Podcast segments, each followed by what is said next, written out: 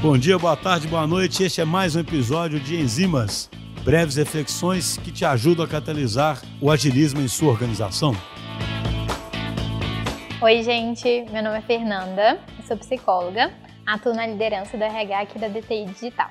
E eu sou a Ana Paula, também sou psicóloga, estou na DTI na Frente Cuidar e na Aliança Camaleão. No Enzimas de hoje, a gente vai falar um pouco sobre a importância da conexão e da confiança nos nossos times. Ao falarmos de conexão e confiança aqui na DTI, a gente está falando não apenas de uma variável que é importante para o contexto de trabalho, mas a gente está falando de algo que é essencial e que pode mudar radicalmente o contexto de um time. A confiança ela é muito importante para que a gente consiga atingir o nosso máximo potencial, tanto quanto pessoa, tanto quanto time. Ela é a chave para que a gente consiga atingir times de alta performance. Vamos imaginar um time um time que acabou de se conhecer, que está sendo formado e ninguém se conhece ainda. Para que eles consigam, de fato, colocar todas as suas ideias na mesa, para que elas sejam discutidas, debatidas e aí sim encontrar uma boa solução, eles vão precisar de um ambiente favorável para isso. Um ambiente seguro, onde eles se sintam confortáveis para falar o que pensar. Para isso, eles vão precisar confiar uns nos outros. A confiança depende de alguns fatores. Mas antes de tudo, ela é uma decisão da parte de quem confia em outra pessoa. Ela é uma decisão de se mostrar vulnerável. Mas para que depois desse momento inicial exista de fato uma relação de confiança, são necessárias outras variáveis. Um deles é a integridade e a honestidade naquele em que foi depositada a confiança. O outro é o conhecimento que ele tem acerca de algum contexto, né, de, alguma, de, alguma, de algum conhecimento técnico. Até porque quanto mais a pessoa percebe que ele tem um domínio de algum saber, a pessoa pode se sentir mais aberta para pedir ajuda e pedir conselhos. Um último fator, mas não menos importante, é o tempo. Mas não o tempo sozinho. O tempo junto com o contato e a frequência que cada um vai ter ali dentro daquela relação. Isso permite que eles se conheçam e assim possam desenvolver melhor uma relação de confiança.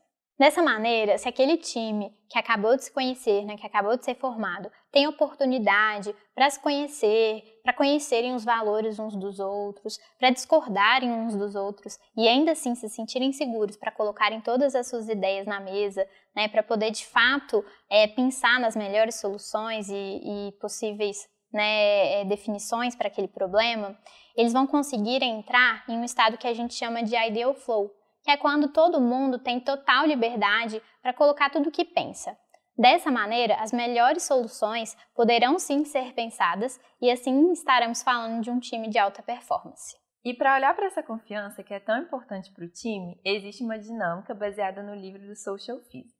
É importante destacar que o objetivo da dinâmica não é aumentar a confiança em si, mas trazer esse assunto, conversar sobre ele e quem sabe até ter um certo indicador, se a gente puder chamar assim, da confiança daquela equipe. A princípio, a dinâmica ela foi feita presencialmente, né? Então ela é feita por meio de desenhos, mas para o remoto a gente adaptou e fez uma planilha que já vai fazendo todos os cálculos ali para a gente. O que a gente acha importante destacar é que o principal é explicar por que, que a gente está fazendo essa dinâmica, o que está por trás e por que, que a confiança é tão importante para a equipe, que é um pouco do que a Fê explicou, né? E quando a equipe entende né, o porquê daquilo, eles vão tendo insights no momento da dinâmica e fica muito mais fácil também daquele momento ser muito rico e gerar muito valor para a equipe. Então, como que ela funciona? As pessoas elas vão atribuir notas, sendo dois para um contato frequente com a pessoa do time. Então, por exemplo, ah, eu converso todos os dias com a Fê, então eu vou dar uma nota 2 para ela. Uma nota 1 um para um contato mais básico, tipo, por exemplo, assim, eu converso com o João só quando eu preciso de algo, muito raramente, só por uma demanda muito específica. Eu vou dar uma nota 1. E uma nota 0,5 para um contato escasso. Aquela pessoa que você nunca fala muito, você não, não tem muito contato ali com ela. E aí, a partir né, dessas notas, cada um vai dar uma nota ali para as pessoas da equipe. Essa dinâmica pode ser feita em uma tribo, em um squad, varia ali né, o tipo da equipe que você pode fazer essa dinâmica. E aí, no final, a gente vai ter a porcentagem de frequência de contato daquela equipe. E essa porcentagem, ela também pode indicar algumas coisas. Quando a gente tem uma, uma porcentagem abaixo de 50%, a gente pode estar falando de um time de baixa performance. Quando a gente tem entre 50% e 75%, seria uma média performance e acima de 75% um time de alta performance. É claro que isso é só um indicativo né, para a gente tentar interpretar ali o resultado, mas a gente acha que o mais importante é perceber ali o momento né, da dinâmica, os insights que, ele, que ela vai gerar. Na prática, vemos que essa dinâmica ela é muito rica por alguns motivos. O próprio momento da dinâmica já gera muitos insights. As pessoas começam a perceber com quem elas costumam conversar mais, com quem conversam menos, e começam a pensar: nossa, e se eu conversasse mais com Fulaninho? E se eu trocasse mais ideia com ele?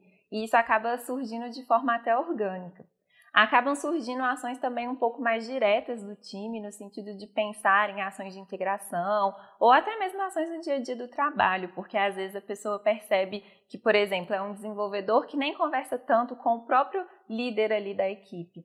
Então, acabam surgindo várias ações para trabalhar no dia a dia essa confiança. A gente percebe também que com equipes maiores, por exemplo, equipes de 30 pessoas, quando a gente fala de uma tribo ou algo nesse sentido, é comum que a porcentagem dê em torno de 50%, às vezes até menos, e com equipes que trabalham de forma próxima mesmo, como por exemplo squads, formados ali por até umas oito pessoas, essa porcentagem tende a ser maior e se aproximar de um time de alta performance.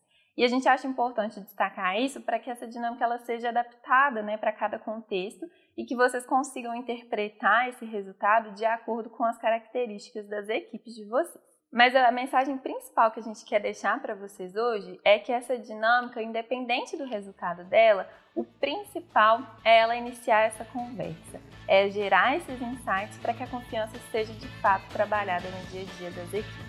E esse foi o Enzimas de hoje. Muito obrigada!